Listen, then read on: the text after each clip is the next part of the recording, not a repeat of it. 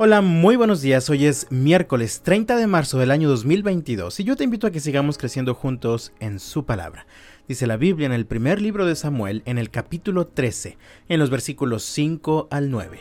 Los filisteos reunieron un ejército poderoso de tres mil carros de guerra, seis mil hombres para conducirlos y tantos guerreros como los granos de arena a la orilla del mar. Acamparon en Micmas, al oriente de Bet Aben los hombres de Israel vieron el gran aprieto en el que se encontraban y como estaban fuertemente presionados por el enemigo, trataron de esconderse en cuevas, matorrales, rocas, hoyos y cisternas. Algunos cruzaron el río Jordán y escaparon a la tierra de Gad y de Galad.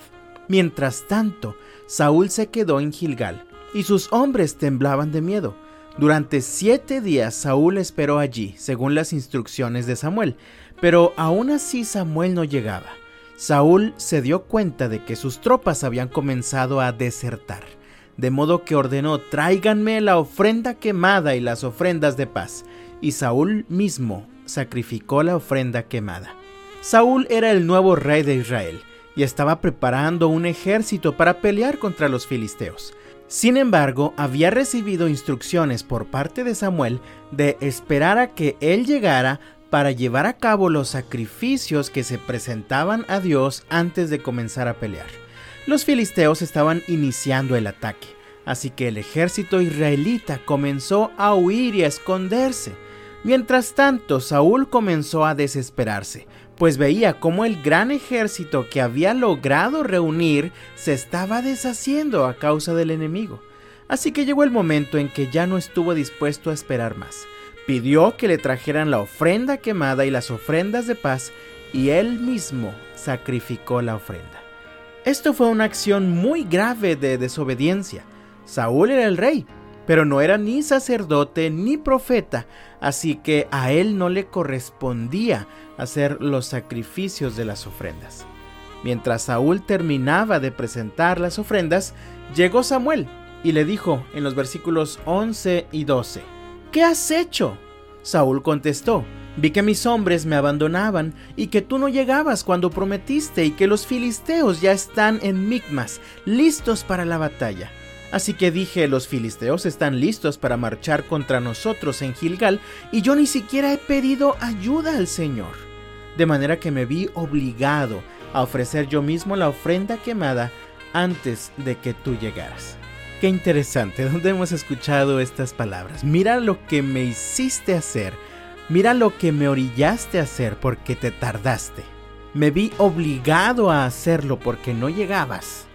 Y es que dominado por la impaciencia y el temor, Saúl trata de justificar su desobediencia, alegando que lo que quiere hacer es pedir la ayuda de Dios para la batalla.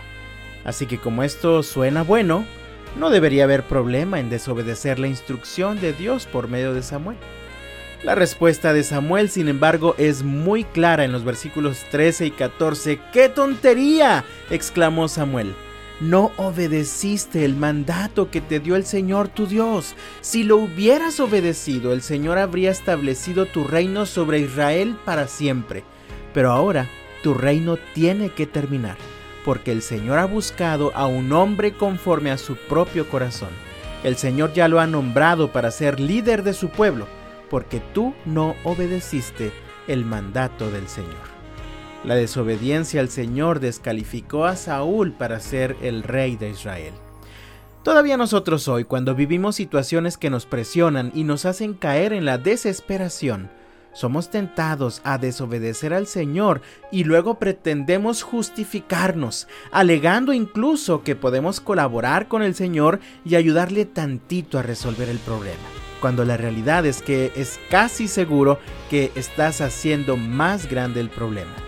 De la misma manera, la presión social puede llevarnos a desobedecer al Señor con tal de quedar bien con los demás. El problema es que al hacer esto perdemos muchísimo más de lo que ganamos. Saúl es el ejemplo perfecto de esto. Vio a su ejército comenzando a huir por la amenaza de los filisteos y como era el rey, imagino que todos pensaban, Saúl, danos ya instrucciones para comenzar a atacar se le hizo fácil desobedecer la instrucción de Samuel, pero esto le costó su reinado. Mi amado, ¿has caído en la desobediencia por causa de la desesperación?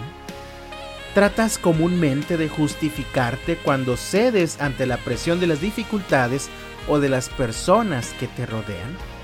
Yo te invito en el nombre del Señor, cuando el temor y la desesperación lleguen a la puerta de tu corazón, confía en el Señor, espera en Él y aférrate al camino de la obediencia. De todo corazón deseo que el Señor te bendiga este miércoles y hasta mañana.